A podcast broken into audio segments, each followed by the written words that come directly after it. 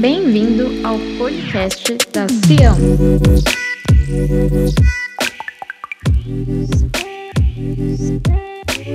Para ficar por dentro de tudo o que acontece na nossa igreja, siga o nosso Instagram, arroba Igreja Massa. Agora aproveite a mensagem.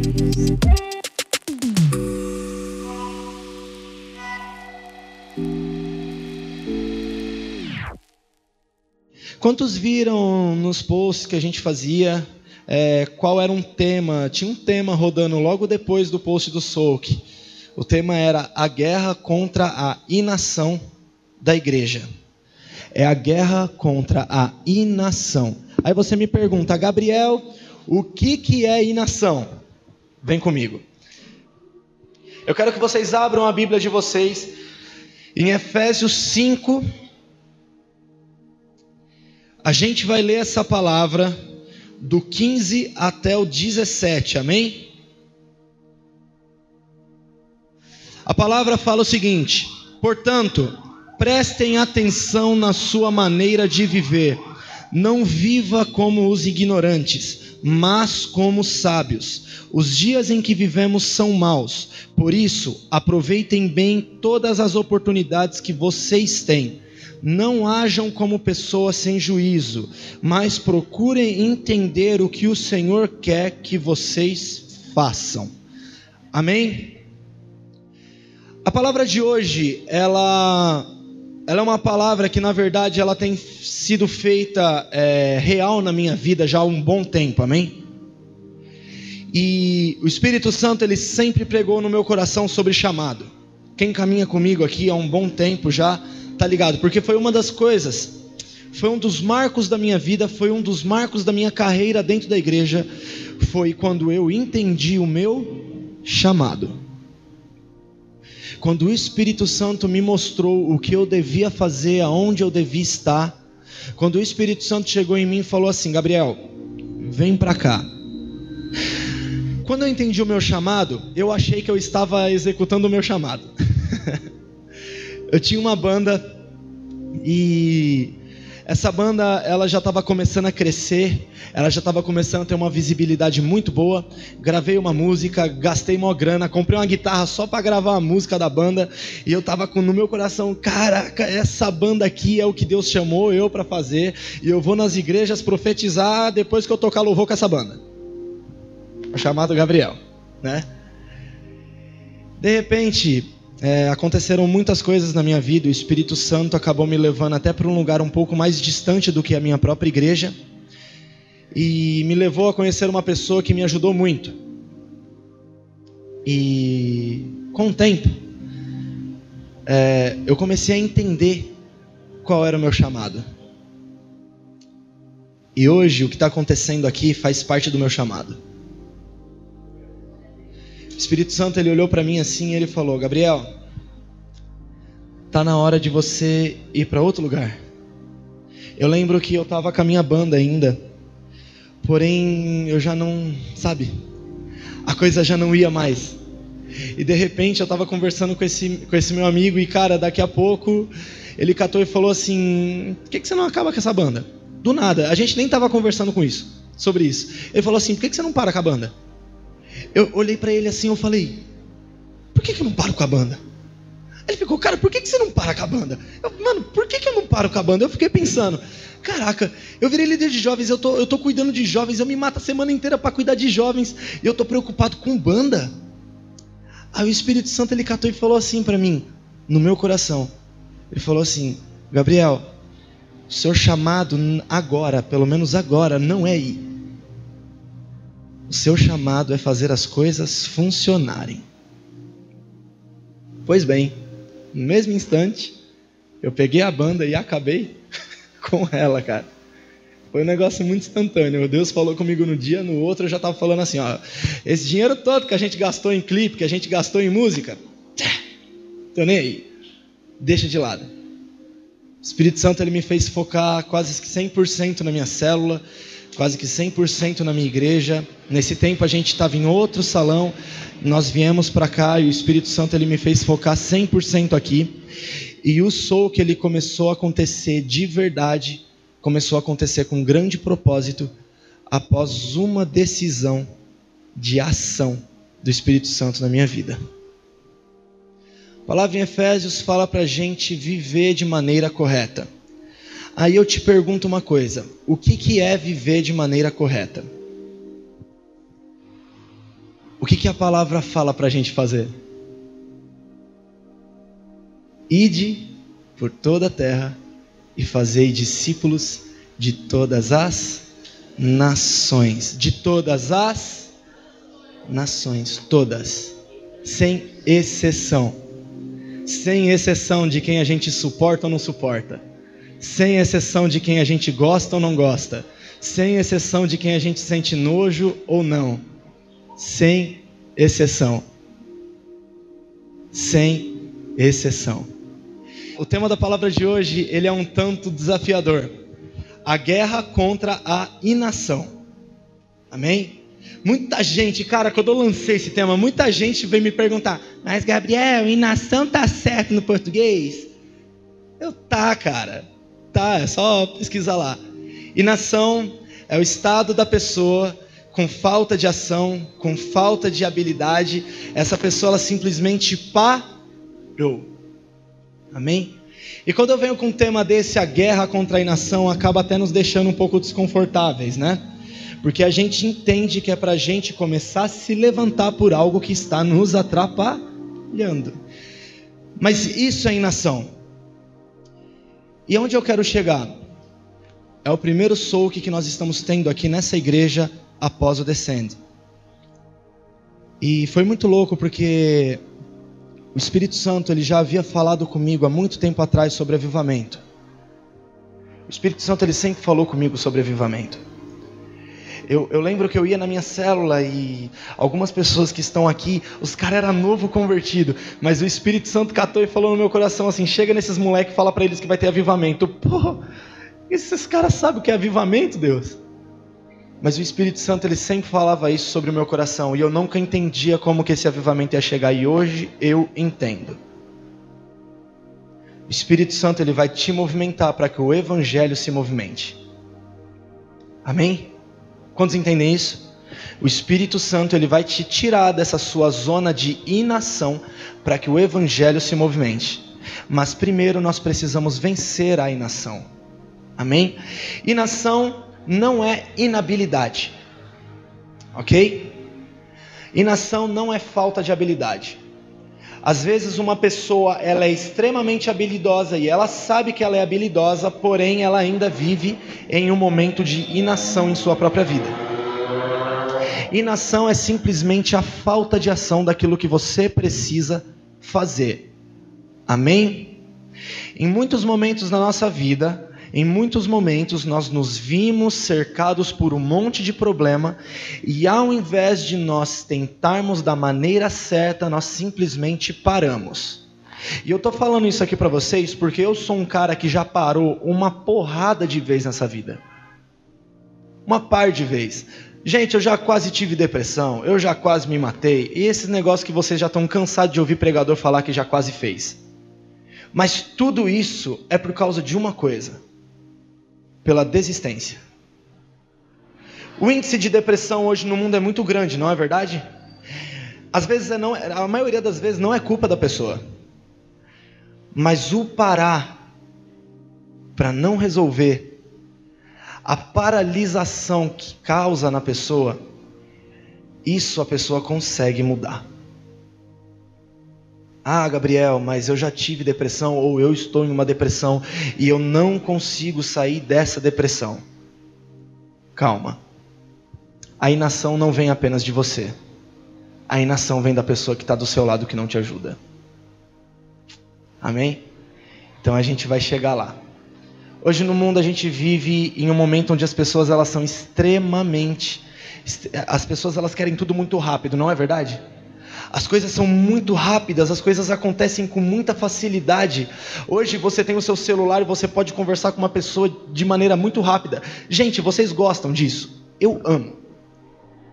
Eu amo a informação rápida, eu amo o celular para poder falar com uma pessoa correndo sem ela precisar me ligar, porque enche o saco receber ligação, não é verdade?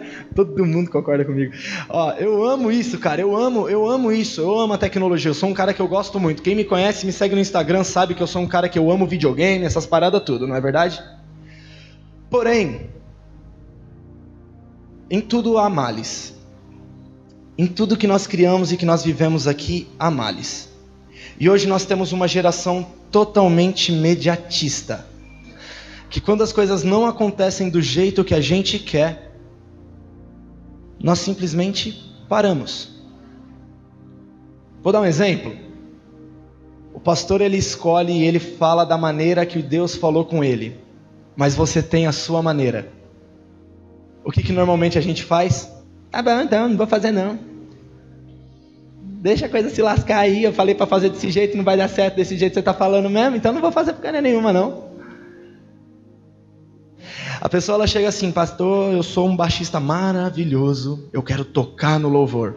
O pastor olha assim, você realmente é um baixista maravilhoso, mas calma. Putz, só falta a pessoa sair da igreja. Hoje em dia a coisa funciona desse jeito. As pessoas elas têm a ideia, as pessoas elas criam um ambiente, a realidade delas e elas acham que vai acontecer exatamente como elas imaginaram. Mas posso falar uma coisa para você? Não é bem assim que as coisas funcionam. Não é bem assim que as coisas funcionam né? dentro da sua casa com a tua mãe e com o teu pai. Não é bem assim que as coisas funcionam com o teu líder que Deus colocou sobre a sua vida para te guiar se você não entendeu isso ainda, eu estou te mostrando a realidade. E o que, que acontece quando nós nos encontramos nesses momentos, nesses momentos às vezes de, de dificuldade, né? Porque a gente tem, a gente tem uma vontade e tal e a gente não consegue, nós simplesmente paramos. Entramos em um ambiente de inação. Entramos em uma depressão entramos numa tristeza, entramos numa ira e simplesmente não fazemos mais nada. Ou quando Deus ele chega sobre a tua vida e fala assim: "Ó, é o seguinte, eu vou te usar para ganhar o Brasil inteiro". Aí você vê a pessoa chorando, você acha que é Espírito Santo, a pessoa tá lá, mas como que eu vou fazer isso, Deus? Eu sou burro pra caramba. Aí o que, que acontece? a pessoa ela se fecha para agir de Deus e entra em um ambiente de inação, aonde nada se faz, aonde nada acontece. Amém? E nós infelizmente estamos vivendo isso dentro da igreja. Nós temos dois motivos muito salientes dentro da igreja de por que uma pessoa para. Gente, eu vou falar uma coisa para vocês, isso não é só dentro da igreja, tá? Isso é dentro da igreja, fora da igreja, em casa, onde nós temos a autoridade do pai e da mãe. Isso é em todo que é lugar. Mas uma das primeiras coisas que eu vejo que tem atrapalhado as pessoas de viver um ambiente de ação, um ambiente onde elas se movimentem, é o medo. É simples. Eu quero que vocês abram a Bíblia de vocês em Juízes. A gente vai abrir Juízes 6, amém? Nós vamos ler do 11 em diante, tá bom? Então o anjo do Senhor veio e sentou-se debaixo de um carvalho que havia perto do povoado de Ofrá. Esse carvalho pertencia a Joás, que era da família de Abiezer. O seu filho Gideão estava malhando trigo no tanque de pisar uvas, escondido para que os medianitas não o encontrassem. Então o anjo do Senhor apareceu a ele e disse: Você é corajoso. Eu quero, eu quero só expor uma coisa aqui, amém? Quantos já ouviram falar da história de Gideão? Muitos já ouviram falar? Eles estavam sendo atacados pelos midianitas junto com o povo amalequita, e esse povo estava fazendo da vida dos israelitas um inferno. Amém? Um inferno, porque tudo que eles iam colher, eles vinham e roubavam. A palavra fala que eles eram muito numerosos, que era até difícil de contar a quantidade de, de pessoas que tinham naquele exército. Mas Israel estava sofrendo um roubo, um assalto daquele povo. Amém? Pessoas morrendo e tal. E para você ter noção, quantos sabem aqui o que é um lagar? Alguém sabe? Sabe, né? Um lagar é aquele negócio grande, aquele balde gigante, onde as pessoas colocavam aquele monte de uva para ficar pisando em cima. É um negócio muito grande e as pessoas ficavam pisando para conseguir tirar o suco da uva e fazer o vinho. Agora, aonde Gideão ele estava malhando trigo? Ele estava malhando trigo em um lugar aonde não se fazia isso. Ele estava dentro de um lagar. Por causa do medo. Você está achando que está fazendo a vontade de Deus aonde você está. Você está achando que você saiu do lugar que Deus te colocou e você falou assim: Eu vou fazer a vontade dele aonde eu estou. Porque foi escolha sua. Mas malhar trigo é em outro lugar, não é dentro do lagar. Ele quer te levar para o outro lugar que ele falou que era para você estar, não no lugar que você acha que você deve estar. Amém? Gideão, ele estava morrendo de medo dos midianitas e ele falou: eu vou, eu vou trabalhar, vou fazer meu trampo aqui dentro, escondido. Traduzindo, Gideão era um cagão. Amém? Gideão ele estava se cagando de medo, gente ele estava se borrando de medo e ele se escondeu para fazer o trabalho dele. Mas o que, que acontece? O anjo do Senhor vem, ele chega em Gideão, e qual é a primeira coisa que o anjo fala, que o Senhor fala para Gideão? Você é ele falou isso para um cara que estava escondido dentro do lagar malhando trigo. A pessoa está assistindo um filme de terror primeiro jumpscare que aparece, primeiro susto que a pessoa leva, aí você olha para a pessoa, oh, que corajosa! Mas o que eu vejo é, as pessoas, elas estão com medo, igual Gideão estava com medo da opressão dos midianitas. Amém? Mas uma pessoa que está no meio de uma guerra e ela está parada, ela está pedindo para morrer, não é verdade? Gideão ele estava parado dentro de um lagar malhando trigo. Deus vem sobre ele e o chama de corajoso. Amém? No capítulo, no versículo 13, acompanha comigo. Gideão respondeu: Se o Senhor Deus está com o nosso povo, por que está acontecendo isso com a gente? Há dúvida. A pessoa que tem medo, ela tem o costume de jogar a culpa do medo dela em tudo quanto é lugar e justificar o que ela está vivendo ou fazendo. É o que Gideão está fazendo aqui, não é verdade? Mas continua comigo aqui. Onde estão aquelas coisas maravilhosas que os nossos antepassados nos contaram que o Senhor costumava fazer quando nos trouxe do Egito? Ele nos abandonou e nos entregou aos midianitas então o Senhor Deus ordenou a Gideão: Vá com toda a sua força, livre o povo de Israel dos midianitas. Sou eu quem está mandando que você vá. Você percebeu aqui que não teve nenhuma pausa? Não teve nem tipo assim, ó oh, Gideão, foi mal. Desculpa aí, cara. Vocês estão morrendo aí, culpa minha, ó. Não, ele reclamou e Deus já veio assim, ó. Cala a boca. É seguinte, preciso de você você vai ter que guerrear, você vai ter que liderar um exército aí, a coisa vai ter que acontecer. E aí, pode? Hoje está acontecendo isso com você, amém? E eu preciso de você. Vamos? Tá, tá com dúvida? Problema é teu. Vamos. É isso que Jesus fez com todos os discípulos, não é verdade? Ele explicou? Ele ficou explicando? a gente é um povo muito chato, cara. Hoje em dia, principalmente. Filho, a gente está tendo aqui um projeto na igreja. Mas, pastor, me explica tudo. Como é que vai funcionar esse negócio aí? Não é assim que funcionam as coisas? Não é assim? Ei, não tem porquê. Jesus está te chamando. Amém? Vamos continuar. Vá com toda a sua força e livre o povo de Israel dos midianitas. Sou eu quem está mandando que você vá. Gideão respondeu: Senhor, como posso libertar Israel? A minha família é a mais pobre da tribo de Manassés, e eu sou a pessoa menos importante da minha família.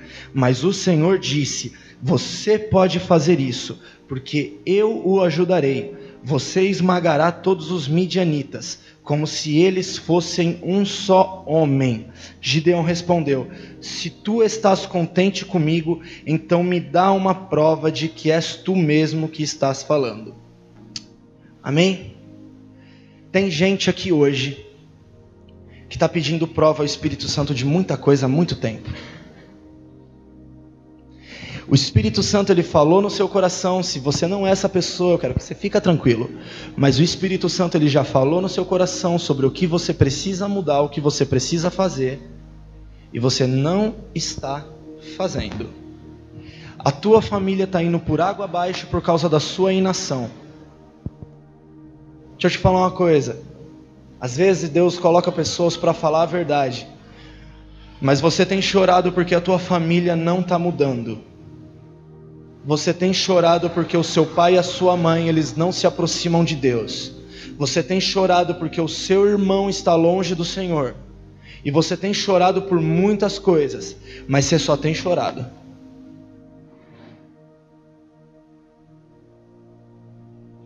E sabe o que é o pior? As pessoas da sua família só te vêm chorando.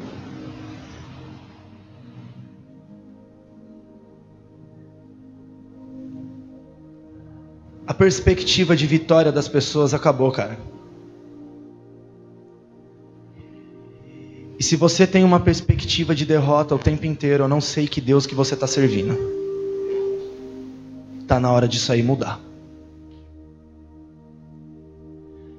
Ei, você já recebeu palavra do Senhor sobre o teu ministério? Você já recebeu palavra do Senhor? Tem gente aqui que recebeu palavra do Senhor sobre cuidar de casais aqui. Teve gente que já recebeu palavra do Senhor sobre cuidar de crianças. E eu sei que você não gosta de criança. Teve gente aqui que recebeu palavra do Senhor. Mas eu prefiro ficar na dança, Senhor. Mas Deus está chamando para cuidar de criança. Ele não quer você na dança. Mas eu quero ficar no louvor, Senhor. Mas Ele está te chamando para cuidar de criança. Eu queria ter uma banda famosa, gente, mas eu estou cuidando de jovens. Eu queria estar numa cidade grande, eu queria estar morando no centro de São Paulo, mas Deus falou que eu tenho que ajudar Mauá.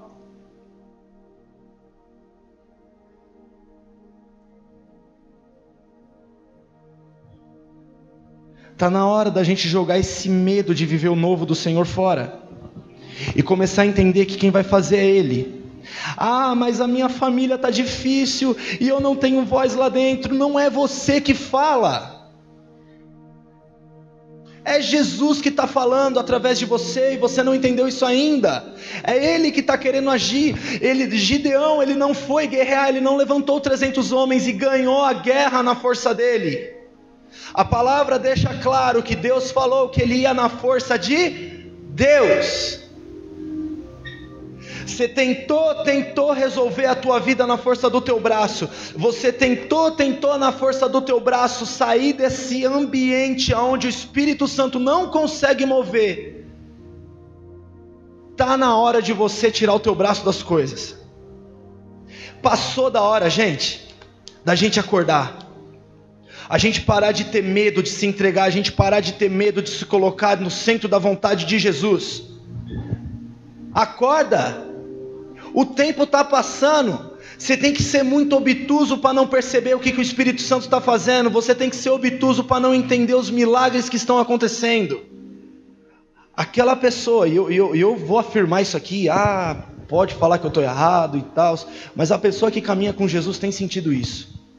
A pessoa que verdadeiramente caminha com Jesus tem sentido o quanto ele está próximo. Eu nunca vi a presença do Espírito Santo tão manifesta nas igrejas com facilidade como hoje. As pessoas falam, ah, o Espírito Santo enche de fogo. Quantos perceberam? um gásinho a mais após descende? Ou foi só eu? Cara, eu, fiquei, eu, fico, eu fico doido, eu fico, eu fico até abismado, eu fico assim, tipo, caraca, foi só as galera começar a se movimentar. Ah, muita gente criticando, ah, descende, não sei o que, gente. Foram 140 mil pessoas que se movimentaram num país só, que encheram três estádios. Se você tiver cacique o bastante para criticar isso, critica. Mas eu vejo isso como obra de fé. Amém? E eu vejo isso como avivamento. Porque pessoas se juntarem em um lugar por causa de missões. Cara, na moral, isso é loucura. Então tá na hora de você largar o teu medo um pouco de lado. Tem pessoas aqui que estão fora da igreja, mas já estiveram dentro da igreja e saíram por causa de medo, de se entregar o bastante. Como eu ouvi isso, cara? Gabriel, eu quero ir para a igreja, mas sabe, eu quero ficar na minha. Gabriel, eu quero ir para a igreja, mas pô, sou eu e o banco aqui naquele relacionamento gostoso e maravilhoso. E eu vou além. Gabriel, eu quero ir para a igreja, mas o meu negócio é tocar. ah, eu lembro desse amigo meu que falou da banda. Esse cara ele chegou em mim um dia, eu cheguei nele e falei assim: "E aí, como é que tá as coisas?" Ele chegou em mim e falou: "Como é que tá as coisas?"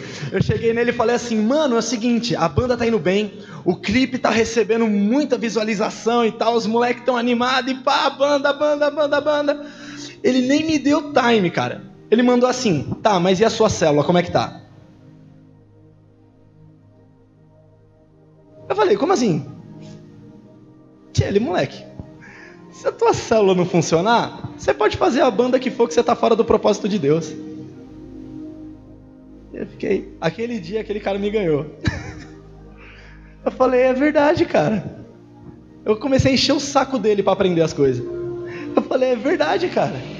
Ei, deixa eu te falar uma coisa. Se você está no altar, se você dança, se você faz qualquer outra coisa, se você tem um relacionamento hoje, falei isso esses dias para um rapaz.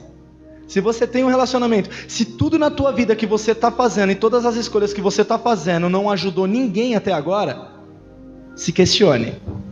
Se o teu relacionamento com a pessoa que você ama não fez ninguém a mais que ela ser amado, se questione. Se o fato de você subir todo domingo no altar para tocar não está mudando a vida de ninguém no pessoal, se questione. Porque talvez você não esteja no centro da vontade de Deus. Eu aprendi isso, gente. Tá na hora da gente acordar. Entender que Ele não chamou a gente para ficar fazendo as coisas no altar, porque ali, para o músico, é um lugar de conforto. Agora, quando desce do altar, que o bicho pega.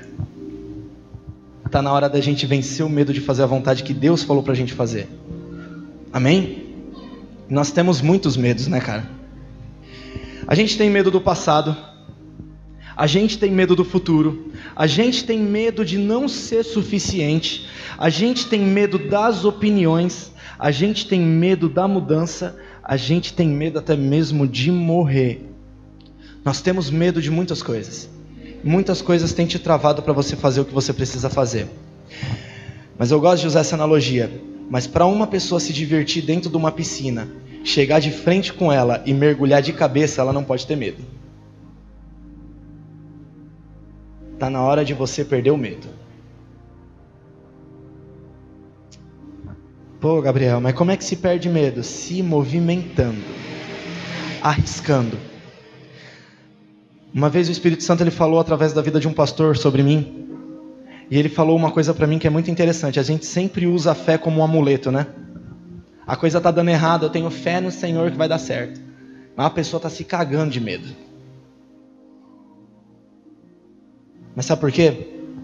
A maioria das pessoas não entenderam o que é fé. Sabe o que é fé? É você colocar para funcionar o que Deus te ensinou, independente do que está acontecendo. Se você não está colocando para acontecer o que Deus te ensinou, independente do que está acontecendo, você não vive fé. A fé é só um amuleto. A fé é você viver como Deus te pediu para viver, independente da situação independente do desafio, independente da chamada dele. Amém? Precisamos vencer o medo, amém? Amém. A segunda coisa que eu vejo que acabou nos deixando na inação, e isso aqui é muito sério, porque o medo a gente resolve fácil e Deus sabe quando a gente tem medo. Mas a segunda coisa se chama indiferença. Há pessoas que querem fazer a diferença, porém o medo as paralisa. Mas há uma classe de pessoas que não se enquadram nessa ideia. Há uma classe de pessoas que a própria palavra diz que Deus as vomitará. Em Apocalipse 3,15. Abram aí comigo rapidinho. Ou não precisam abrir também? Eu, eu me viro aqui. Em Apocalipse 3,15, a palavra do Senhor ela fala assim: Eu sei o que vocês têm feito, sei que não são nem frios nem quentes, mas gostaria que fossem uma coisa ou outra. Deus dizendo: Mas porque são apenas mornos, nem frios nem quentes, vou logo vomitá-los da minha boca. Vocês dizem: somos ricos, estamos bem de vida e temos tudo o que precisamos, mas não sabem o quanto são miseráveis, infelizes, pobres, nus e cegos. Infelizmente, a gente tem uma classe de pessoas dentro da igreja que quando a pessoa está com um problema, essa pessoa olha assim: ah, não fui eu que errei? Fui que Não é problema meu. Quando as pessoas ela olham uma pessoa passando uma necessidade, essa pessoa não sente absolutamente nada.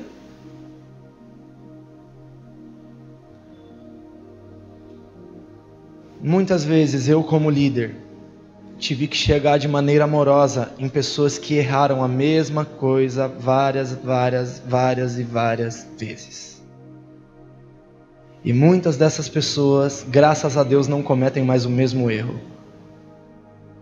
Porque se eu tivesse sido indiferente, essas pessoas teriam se entregado a esse erro. Hoje nós vemos uma indiferença muito grande dentro da igreja. Sabe o que, que eu ouço? As pessoas elas querem ventilador na igreja, mas elas não dizimam. As pessoas querem um som gostoso, mas elas não ofertam.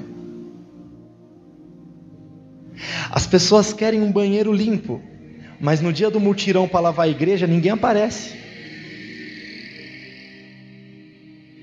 As pessoas, elas falam de amor e que amam a Deus, mas é muito indiferente com a pessoa que está do lado.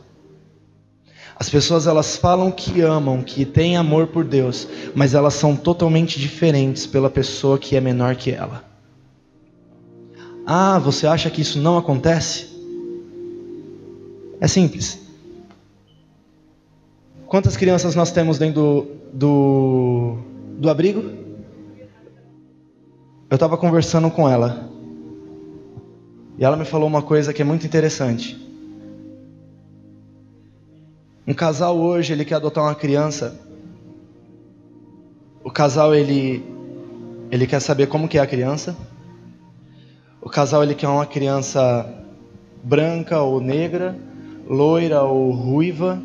Ele quer uma criança de dois meses, assim, que não tenha nenhum problema na vida para que esse casal tente resolver e pronto, essa criança vem. As galera, gente, hoje em dia, hoje em dia esse negócio de inseminação artificial tá me matando, cara. E começou a me matar mais ainda depois que eu comecei a conversar com ela sobre isso. Nós como igreja não estamos fazendo o nosso papel. Nós somos indiferentes. Nós temos medo de uma pessoa estranha na nossa vida. Nós temos medo de uma pessoa estranha na nossa vida, aonde a gente começa a abrir o espaço para ela. Achei muito louco o que aconteceu no Descende porque mudou o meu coração. Eu era um cara muito cismado com criança, vocês não têm ideia. Sabe aquele cara que quando a criança chega perto de você, você fica meio assim, ó, o que está acontecendo aqui?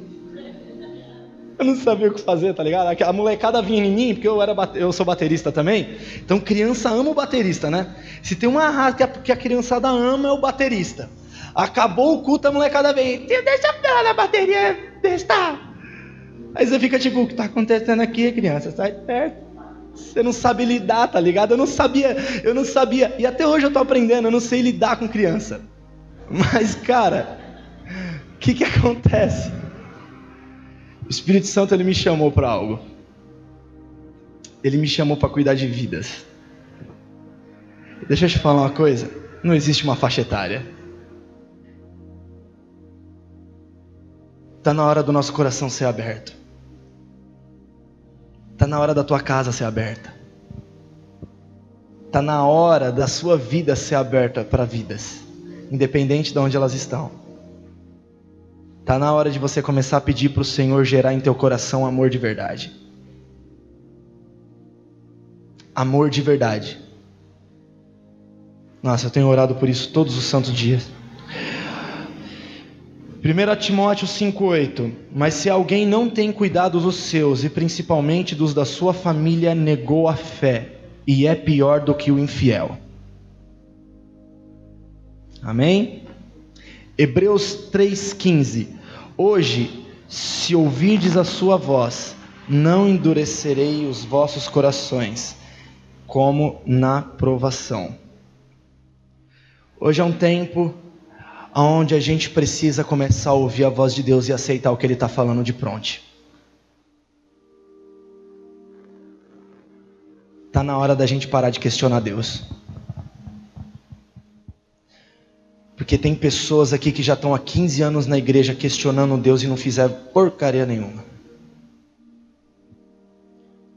Você, até você que está dois anos, três anos dentro da igreja, ainda não aconteceu nada na tua vida, tem alguma coisa errada com você.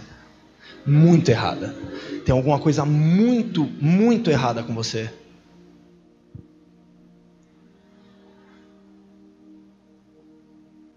O pessoal da intercessão veio falar comigo antes de começar. E eles falaram que haviam pessoas aqui que estavam querendo o milagre do Senhor.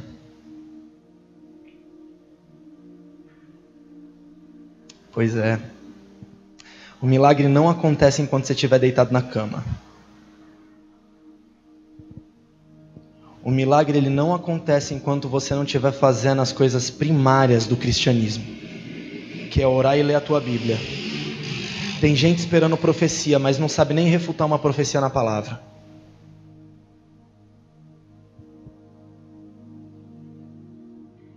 Tem gente aqui sofrendo de depressão. Deixa eu te falar uma coisa. Essa palavra veio em salvação a você. Porque essa pessoa do teu lado aí vai acordar para te ajudar. Porque eu sei como que é estar desanimado.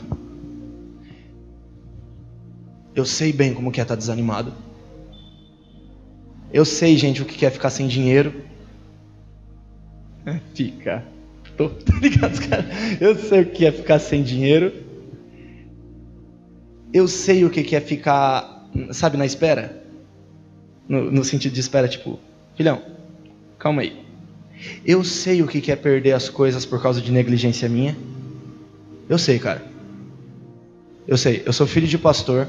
Minha mamãe está lá no fundo. De, de, depois deu um abraço na, naquela loira maravilhosa. Eu sei, eu estou na igreja desde quando eu nasci, gente. Eu me desviei por um tempo, por um breve momento, e depois eu voltei para a igreja. Então eu vi muita parada, tanto do lado de dentro quanto do lado de fora. Eu tenho uma coisa para dizer para vocês. Hoje, na minha vida, a palavra que mais definiu tudo que eu vivi foi inação. Porque eu saí da igreja por não ter ouvido a voz do Senhor. E, eu não, e não aconteceu nada na minha vida porque eu não ouvi e nem fiz o que o Senhor me mandou.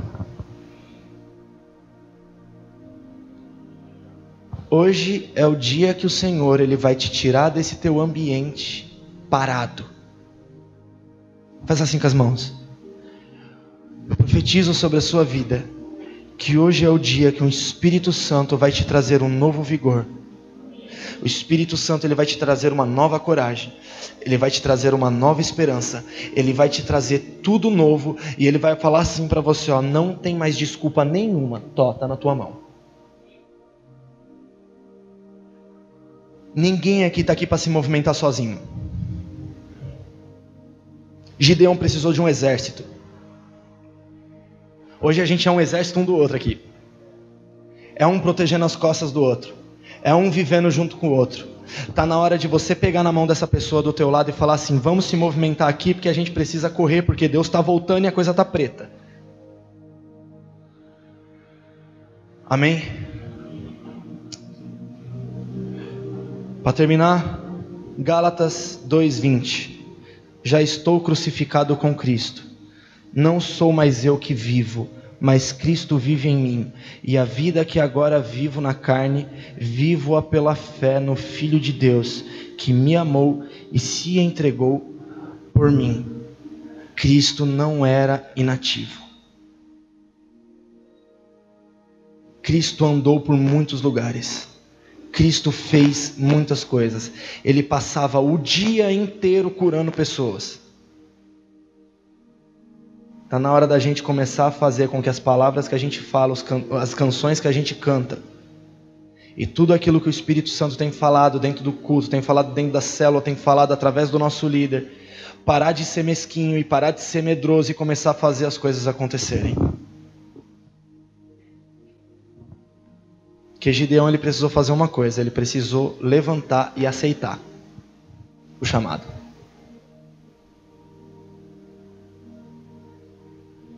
O resto foi Deus que fez. Foi Deus que capacitou.